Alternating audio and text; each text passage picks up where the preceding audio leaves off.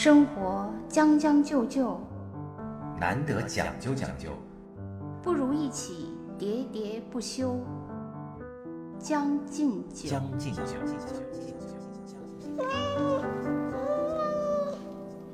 还挺治愈的。你说的这个不就是我们群众观看那个李子柒做那些 感觉吧吗？好吧是吧？李子柒估计就是群众的期待，也是觉得李子柒整个是这样有一个可能吧心理过程我。不太喜欢李子柒的原因，可能就是因为他抢了我的风头。所以原来是因为这个哎，所以咱们也可以拍一个你做酱菜的过程。江三八。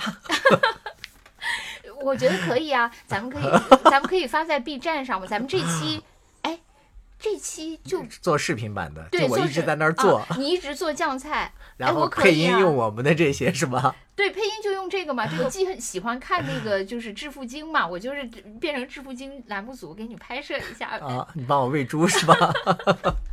我挺喜欢这个，就是看你做嘛，然后啊正好可以把这个过程弄上去，我觉得还可以啊。这，个我们试一试。是吧？这个可以。呃，糖蒜，然后那个八宝酱菜，嗯，是吧？然后第三个就是很多女孩子比较爱吃的就是辣白菜 谁说这是女孩子爱吃的？啊，很多女生特别喜欢吃辣白，是吗因为它酸辣可口嘛。哦我认识的几个女孩儿啊，就是爱吃这个酸白呃辣白菜到什么程度？那时候我爸在北京，就我们两个一起就是做的，因为那个做的那个坛子稍微大一些嘛，那时候家里人口也多。我有一个朋友到我家来做客，也是那个我原来的节目的那个女搭档，嗯吃饺子到我家来，吃完饺子之后，我爸就给她切了一些那个辣白菜嘛，嗯然后她就得知是我们家自己煎的，她就把那个啊他就放飞了自我。放飞了自我，她吃了一碗接一碗，就这样吃。吃完了之后，她就特别不好意思的跟我爸说：“叔叔，你们家那个坛子我能坛带走吧？不是坛子里面的那些水还有用吗？那些汤汁儿？” 我爸就说：“那个没啥用了。”他说：“能给我打包带走吗？”他就真的把那个汤汁儿打回家。我说：“你干嘛？”他说：“就用那个煮那个啊辣白菜汤，啊，就是用那个五花肉爆炒一下，加上那个汤，然后再炖豆腐嘛。”那是那个韩国、朝鲜的一道啊，对呀、名菜。他是朝鲜族吗。他不是朝鲜族，他是正宗的汉族。就所以嗯还有另外一个女生，就是我知道的很多女生都比较喜欢吃酸辣这一口嘛。哦，啊，你是女的吗？我终于被你发现了。哥们儿，来，我给你讲一下 这个辣白菜的做法啊。辣白菜其实，嗯，反正会者不难嘛，就在我那个看起来也是比较简单的。就是首先找一颗白菜啊，冲洗干净。其实不用那个一层层的剥开洗，因为那个后面过程中还要重新清洗嘛。然后把它呃拿刀顺着它的这个根儿，不要切断啊，就一劈四瓣儿，就切着一个浅口吧。然后最好是用手把它撕开，撕成四瓣儿。嗯，因为这样的话，它那个纹路是如果是撕开的话，它就更容易进去味道，所以腌制的就会更好吃。如果说你是用刀整齐的切开的话，就不太容易入味儿。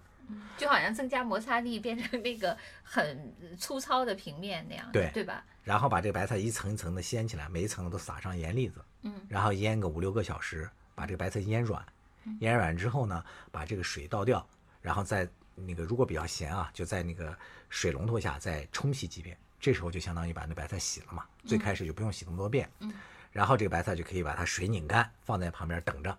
这时候又是调制酱汁儿，这个就是压腌辣白菜，最主要的是这个辣酱的制作，嗯，很重要。这个辣酱呢，它的过程是这样的：首先，先熬一些糯米粉，然后用这个糯米粉熬成那个糯米酱。是因为这个有什么用呢？这个糯米酱呢，你待会儿呢就掺上那些其他的辣椒粉啊什么的，是抹到那个白菜上，它比较黏嘛，啊它就不容易脱落。着哎，对你这说的很对。然后呢，熬好了之后呢，放在旁边，然后等它放凉。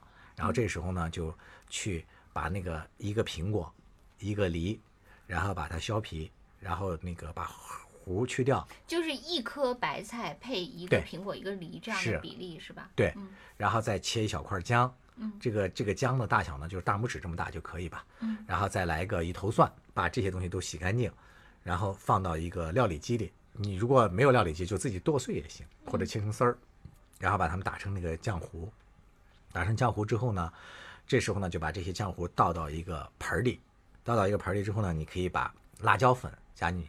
这个辣椒粉呢也很关键，因为国产的这些辣椒呢，它往往都辣度太大，但是颜色又不好看。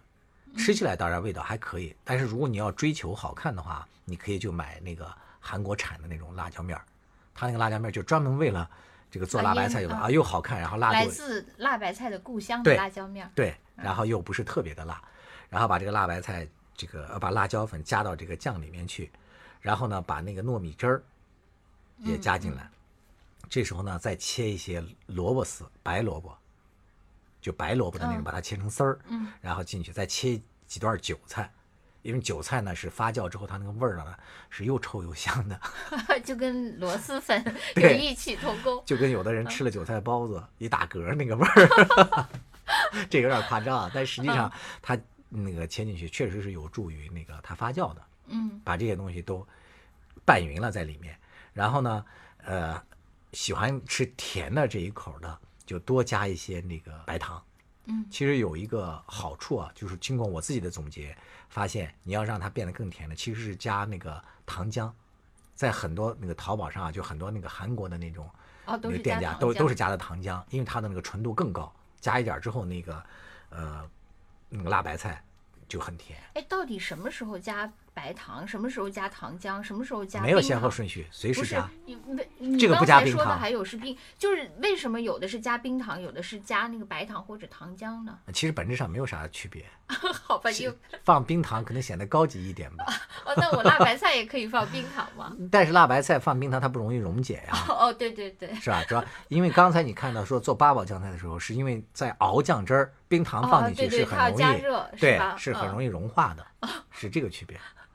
结果你这辣白菜之后，那个冰糖还都躺在那儿，拿那出个大疙瘩，对，硌牙。然后把这些酱汁儿给它使劲搅匀嘛，搅匀之后，然后戴上手套，然后把它一层层的抹到这个嗯辣白菜上，然后把它一拧，然后就放到一个密封的罐儿里，为什么还要一拧啊？就是让它那个酱汁儿涂抹在上面之后不容易跑掉嘛。如果不拧，就是只是松散的放在那儿，它那个随着那个水分出来之后，就把那个酱汁儿都冲掉了，它就附着不在白菜上了，哦哦哦，就分离了，骨肉分离了哦哦啊，就有这么一个。哦哦，这怎么拧这个手法？回头还是得要视频，是打个蝴蝶结吗？其实呃，对你说的这个很重要，就是往往是把这个白菜卷起来，啊把最外层的这个一个叶子留着，这样横着一卷，相当于把那个汤汁都裹到那个里面去了。哦，确实还是挺难的。，对，我觉得是不是可以像那个做那个什么肘子似的系绳儿给它，也啊，不管那用是吧？那太复杂了。哦哦，对，不用没有没有这么烦，因为那些辣白菜，你想那个韩国的那个朝鲜族啊，嗯，他们一腌冬天要腌那么几大坛子，那系绳得累死了，得多少绳啊？哎，我觉得还挺逗的，就是你想这个隔着一个这个嗯中朝，那边是辣白菜，这边是酸菜。对，系酸菜是对，为什么那就是怎么这么奇怪呢？这边酸那边辣。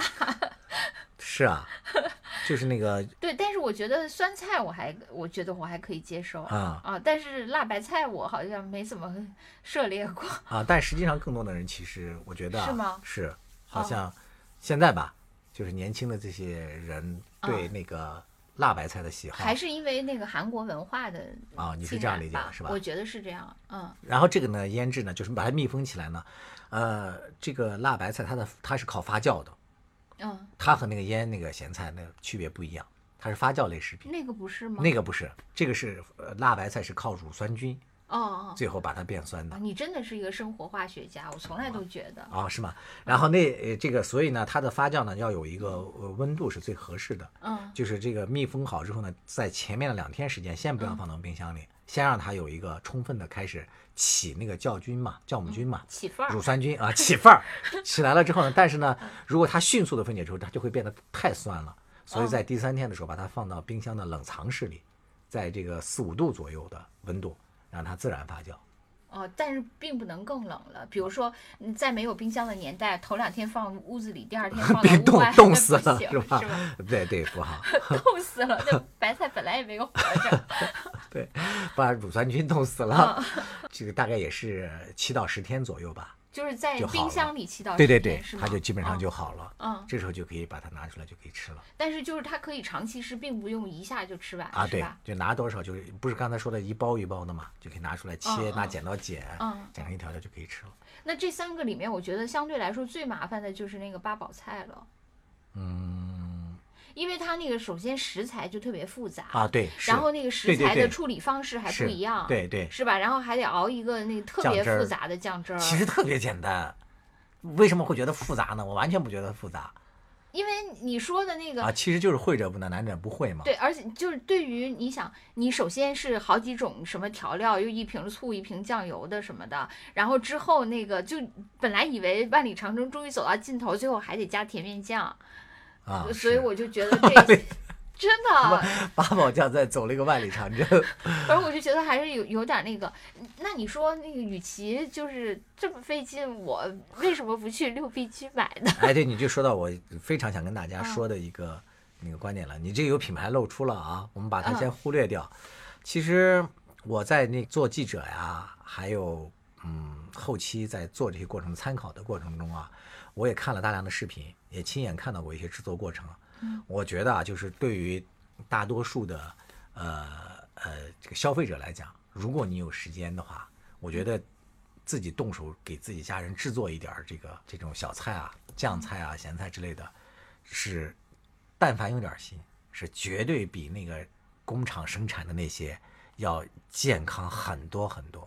嗯，那工厂的问题到底在哪儿呢？呃，一个就是说它使用的那个呃防腐剂过多嘛，啊，这个里面为什么还出现防腐剂的问题？很多它就有添加剂，它因为了速成嘛，它的那哦个腌制的时间并没有达到那么多，然后它的生产过程当中环境没有那么，就像我们说的完全晒干呀或怎么样的，达到那么那种无菌的标准，嗯它可能完全达不到嘛。那为了它又要批量的去生产，嗯然后在销售的过程要卖多久，它又心里头又不知道嘛，嗯预期，所以它就要加很多那种添加剂。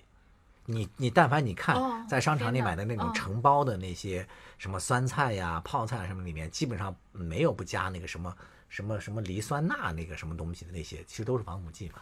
那那就像我们那个呃中国人最喜闻乐见的什么老干妈什么的，这里面这些也是这样。这个我倒没注意过，老干妈我没注意过，反正就是那些酱菜、咸菜那些里面哦基本上全都有。哦这是一个啊，另外一个就是在那个操作过程当中，它使用的那个呃食材，嗯你如果没有亲眼所见啊，你根本都不知道有多恶心。啊，反正腌了以后什么色儿都看不对见对。我有一次看到他们腌那个呃酸菜嘛，嗯我看了那个过程之后，简直是真的是要呕吐了。酸菜不是那个吗？用啊脚踩吗？踩倒是次要的，就是他们在那个生产基地嘛，有人就偷拍的嘛，去进菜的那个时候，嗯。偷拍的那个视频发出来的流传了，就是这边是大白菜，种植的大白菜啊，嗯。然后左边呢就是挖了一个大概什么几十米的一个大坑，嗯。这个大坑底下铺的就是那种黑色的塑料布，这种塑料布根本就不是食用的，哦，它就是腌制的腌制的那个过程那大白菜就在那个臭水坑里随便那么一冲，那个然后就直接扔到这个坑里，就开始让它发酵。哦，然后完了之后，在封装的时候，那个袋子是很漂亮，嗯嗯但是封装出来的那些食材就流入到哪里哦。你也不知道。哦。所以看了那些视频之后，我自从看完这些之后，我基本上是从来不在超市里买这些东西的。哦，那它的那个制作嗯过程真的让你完全不其实你这段应该放在前面，这样的话，你后面的腌制的才特别具有好的，我把它调到双重的前面去，吸引力。可以可以啊，真的。完全可以剪的时候放到前面去。嗯，因为你这样的话，才显得就是说这个菜不但是对那个美味，而且是必要性。是的，啊，是？吧？因为这样太必要了。所以呢，我们刚才跟大家总结了啊，就这个腌菜的这个意义啊，嗯。既可以让我们这个制作人本身在制作的过程当中呢，心里头充满了一种仪式感，嗯。好像既在复习小时候准储储备冬粮的那种踏实的感觉啊，一些甜蜜的回忆和家里人一起准备嘛，吃出了一种幸福的感觉呢。同时呢，因为你在制作过程当中呢，又是本着健康和美味的标准，嗯嗯是有一种奉献的意义在里面，就想着是做了好之后分分给亲人嘛。其实这个菜又吃不了多少，一个人做分享给大家就足够了嘛，嗯，是吧？所以我觉得有这种双重意义在的时候呢，呃，我觉得大家一起来，呃，利用某个周末，呃，一天到一天半的时间吧，就完全可以制作满满的一大坛子的美味儿的小菜，我觉得何乐而不为呢？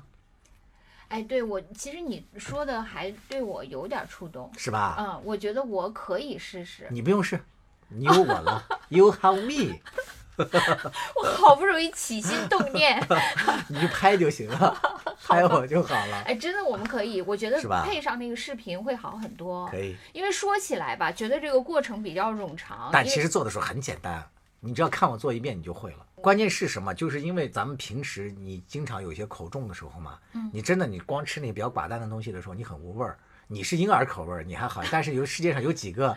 问世间能有几人能有几个婴儿？婴儿？对，Hallo liebe Freunde, wenn das Leben dir 100 Gründe zum Weinen gibt, zeig, dass du 1000 Gründe zum Lachen hast. 当生活给了你一百个伤心的原因，你就还他一千个微笑的理由。我亲爱的朋友，你好，我是你的德语主播殷帆。有人说德国人是全球最讲究的民族，可是在我看来，不管是讲究还是将就，只有适合自己的才能天长地久。欢迎收听我的老朋友江山和兔子为您带来的生活脱口秀《将进酒》。呃，除了这个辣白菜呢，就东北呢还有一些其他的那个菜做起来没有这么复杂，非常简单。我觉得适合你这种呃貌美、容易热的。容易热的、头脑简单的、那个头脑复杂是那个动手四肢能力简单四肢简单的人来操作的。哎，你知道东北有一种那个叫撇兰，你知道吗啊，？知道知道，我们北方人都知道嘛。啊，有些人叫撇了嗯，对对对，啊，我还一直说什么是撇了，后来才发现啊是撇兰嗯嗯，啊，这个东西呢，就是其实就是一个呃那个一个疙瘩，就是哎，它跟那个芥菜疙瘩是一种吗？我也没搞清楚，好吧，你这植物学家都搞不清楚。我 真没搞清。我觉得呃芥菜和撇兰应该不是一种。但它们长得都还蛮像的嘛，都是像某一种萝卜一样的。啊，对，你知道为什么？因为那个那个芥菜那个上面的那个青菜啊，也可以腌哦，哦酸菜，就是用那个叶子，然后用米汤，然后泡一下，密封一下，然后就是那个水煮鱼，咱不是水煮鱼，酸菜鱼的时候里面的那个酸菜，其实就是用那种芥菜啊，啊就上面的叶子是吧？啊，对，就是用的那个叶子。所以我觉得那个芥菜和这个品兰可能不是一种。哦，人类都是怎么发现的这些呀？对啊嗯，就是实验嘛，可能是死了一代又一代，才可以那个是吧？出现了新的这个呃咸菜品种。这个的腌法就简单了，啊就是药方和菜谱其实都是一样的。就是去那个菜市场嘛，就买回来那个像我都叫它菜疙瘩。嗯买回来之后呢，你先把用那个小刷子刷刷刷，把那泥土都刷干净，嗯然后呢就用这个呃大粗盐。其实腌菜的时候，我给大给大家推荐一定要用那种粗盐颗粒。就是一般咱们现在食用的那种盐呢，就是精制盐，它里面有很多碘哦，啊，所以说在用这个呃腌菜盐的时候，一定要用这个无碘的不加碘的盐，才会呃把菜腌好。这个皮兰啊，就刷干净了之后啊，然后就倒进一些盐，这个盐的比例真的没必要那个啥，就是也百分之多少多少多少。我觉得这个其实，呃，中餐的精妙之呃不是精妙之处，呃，美妙之处就在于它不精妙。我觉得就跟汉语一样嘛，就是啊当时他们就说，为什么汉语是最难学的语言，就是嗯因为它没有一套特别清晰的语法，就跟你说的这些对。菜谱也是，就是完全是啊率性嘛，就看凭感觉嘛，对啊，就是主要目的是让它那个不发霉就行了。然后所以新手的话可以多放点盐，多放点盐的话，其实啊就用家里的自来水就可以。但是，一般网上的教程呢，就会特别讲究嘛，就让你用纯净水呀、还有那个把水烧开再放凉啊，就用这种方式，有点作啊。当然，你如果是特别有仪式感的话，你也可以买一些特别好的矿泉水，什么依云啦，什么这样的，买上几千块钱的矿泉水，买十几块钱的撇兰，然后把它泡制密封一下，嗯。然后这个时候呢，就是呃民间腌菜的一个呃宝物就要登场了，就是大石头，对 对对。对吧？你可以见过，其实就是要么就是石封，要么就是水封，就这两种封的方法嘛，对吧？是用这个石头把这个菜给压到这个水面之下，让它不要揭露空气，嗯，大概一个月左右吧，因为菜疙瘩比较大嘛，然后就哦，这个。是就是不用把它切成片儿什么的，不用就整个整个的盐啊就行，这样可以储存的时间更长。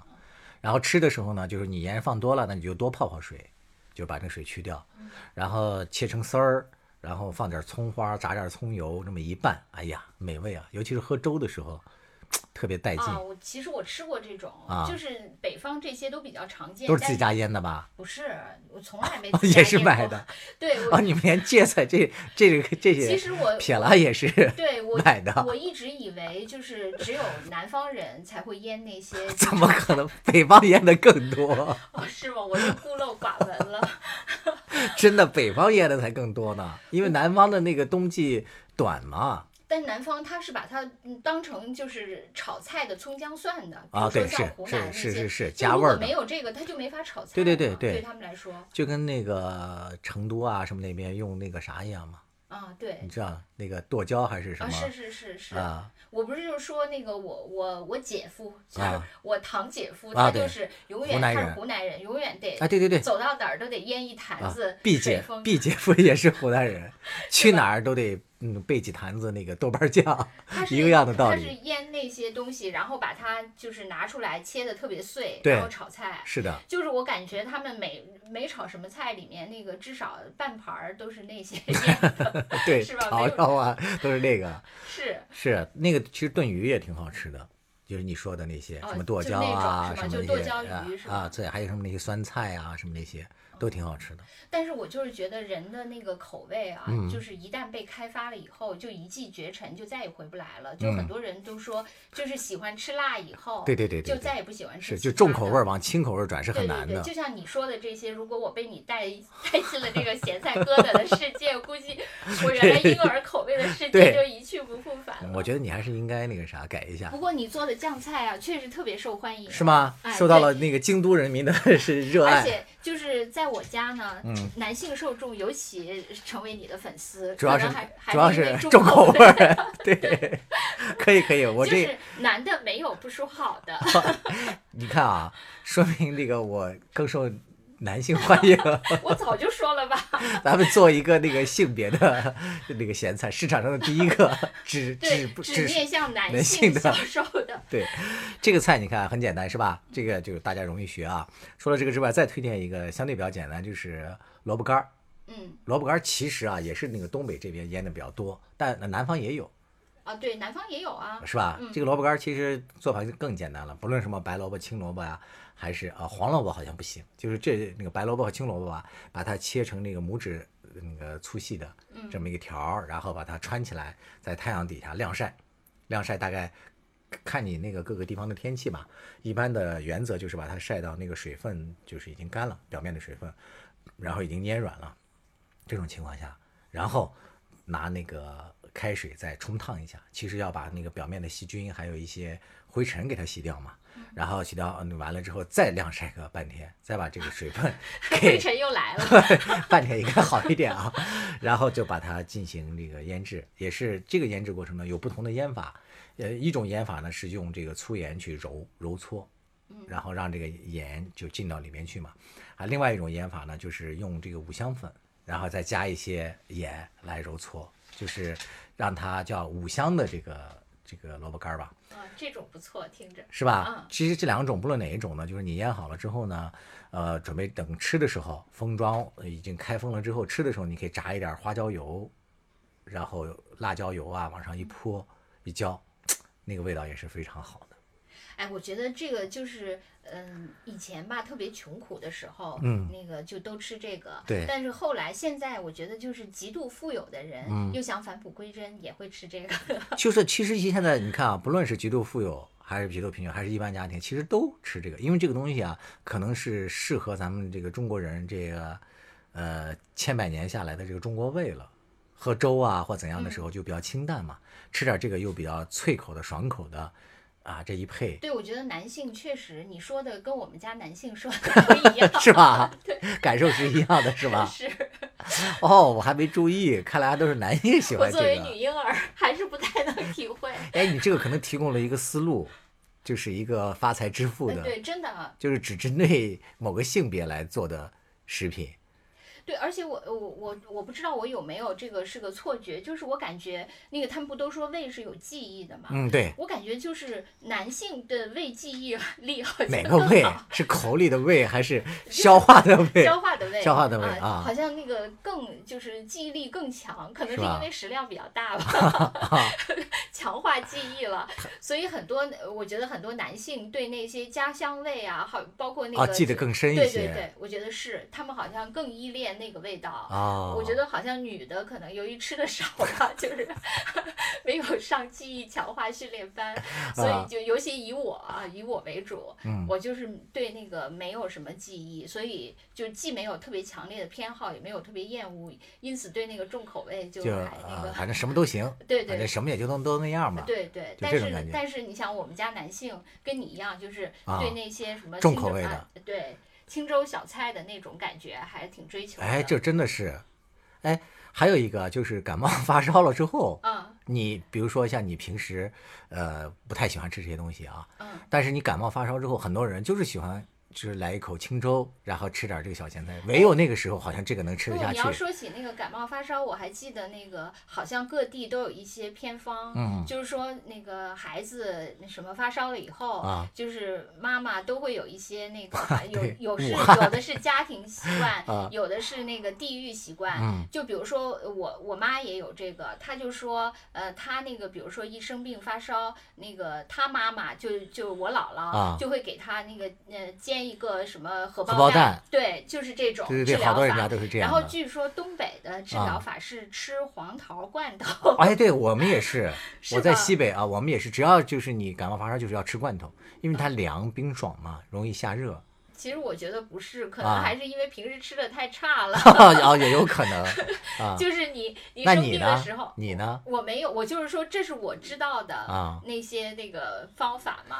我自己后来长大以后啊，就是嗯我真真的是不受妈妈控制了以后，就是罐头罐头咱也吃得起了之后，我我好像最喜欢的就是吃这个清粥，然后那个来点咸菜，就感冒发烧之后，好像唯有这个能吃得下去。我前两天还看了一个帖子，就是有一个，呃，在德国还是在哪个国家读博士后的一个女同学，她就回忆说她的一个师兄，呃，当初在那个留学的时候就是出了车祸嘛，然后就回去之后从医院接回去，他们好像那个因为那个医疗体系不一样嘛，就住院比较贵，然后从医院接回去之后，呃，还都是重伤呢，在家里躺着。吃东西什么的也吃不下去，然后那个他那个师兄嘛，因为他们去照顾也不太方便，就被他师兄的一个同屋的一个室友在照顾。那个室友就每天给他把那个各种西餐呀、什么的，就给他搅碎，搅成了一种粥，然后给他甜味，然后为什么他就吐什么。后来就这个这个博主呢，就是一个女孩嘛，她和她同学就实在看不下去了，就去照顾她这个同胞，然后就是用粥，是吧？就真真的是说煮了两个月的粥，把他那个师兄从那个死亡线上给拉了回来，而且不但救好了，还救胖了。所以还是那个中国人的那个嘛，就是是可能你你吃什么长大的，就最后你还是最需要的就是这个嘛。所以就是胃的记忆是最强烈的嘛。对你说的这个非常对，你看像我现在为什么一到秋天就一定要发作一下这个 菜腌咸菜也，就是可能跟这个胃的记忆也是有关系的嘛。不腌不足以那个解胃乡愁。魏祖先，那个魏阶的魏，是不是啊？你这样啊，你你们作为那个呃遗传了家族的高智商和这个高智慧的，也应该有一点儿家族的仪式感，就从你这这代开始吗，从这个秋天开始，对我先从一个撇拉开始。我还是从萝卜开始吧。啊我觉得萝卜还是比较容易。听你说，我觉得对，就是一切一晾晒，完了之后拿盐一揉搓，是吧？然后一腌，到时候出来之后再泼点辣椒油，主要是撇了我找不着，萝卜比较好找。哎，我跟你讲，这几天就是那个国庆期间，嗯你看那个抖音上的那些，不就是曝光各地买的那个，去旅游的多嘛，就买了好多当地的特产嘛。买回去了之后就在那抱怨的说，这我们小时候吃这些东西原来那么便宜，你看现在这一点儿多贵的，好多这种帖子，是吧？啊，没有，所以我我是认为你可以把你小时候的那个变现，然后面向男性用户，面向 生病用户，可以定创价销售业是吧哈啊，这个还可以，真的。咱们不是要开客栈吗？怎么又转眼这一集又开始卖哎，客栈也咸菜了可？以啊，啊可以临走带上一坛。咸菜客栈。生活有点上头，日子一再将就的活着，总有讲究的念想。将进酒，不打烊。